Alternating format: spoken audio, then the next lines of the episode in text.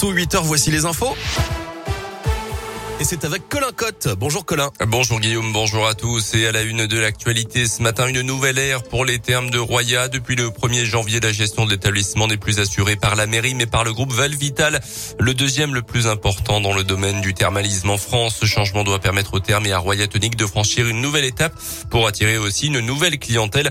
Près de 6 millions d'euros seront donc investis à Roya Tonique d'ici 2024 avec un réaménagement des zones de soins et une petite extension. Pour les termes, le chantier s'annonce beaucoup plus important important, comme l'explique Dominique Ferrandon, le directeur des termes de Roya. Les termes, en fait, on passe d'un bâtiment de 24 ou 25 000, 25 000 mètres carrés, je crois. On va revenir sur un bâtiment de, je crois, 14 000. Euh, donc, on déconstruit beaucoup, on remodifie, on crée une résidence, normalement. Euh, on réaménage une partie des, bâtiments existants. Euh, là, aujourd'hui, on en est aux études.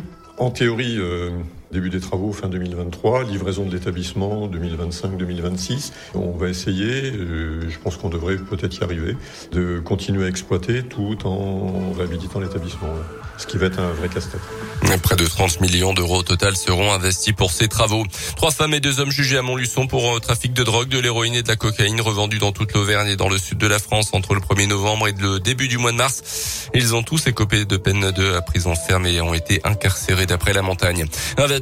Dans la soirée dans le procès de Mamadou Diallo devant la cour d'assises, un homme de 32 ans jugé depuis la semaine dernière pour la mort tragique d'une postière d'une quarantaine d'années, tué de plusieurs coups de couteau en 2008 dans son agence postale. L'ancien espoir du cinéma français Gérard Thomasin avait été un temps le principal suspect dans ce dossier avant de disparaître mystérieusement à l'été 2019, puis d'être officiellement mis hors de cause par la justice. Dans l'actu également, le retour possible du Covid avec une nouvelle vague en Chine. 13 000 cas en 24 heures dans le secteur de Shanghai, du jamais vu depuis la première vague il y a deux ans.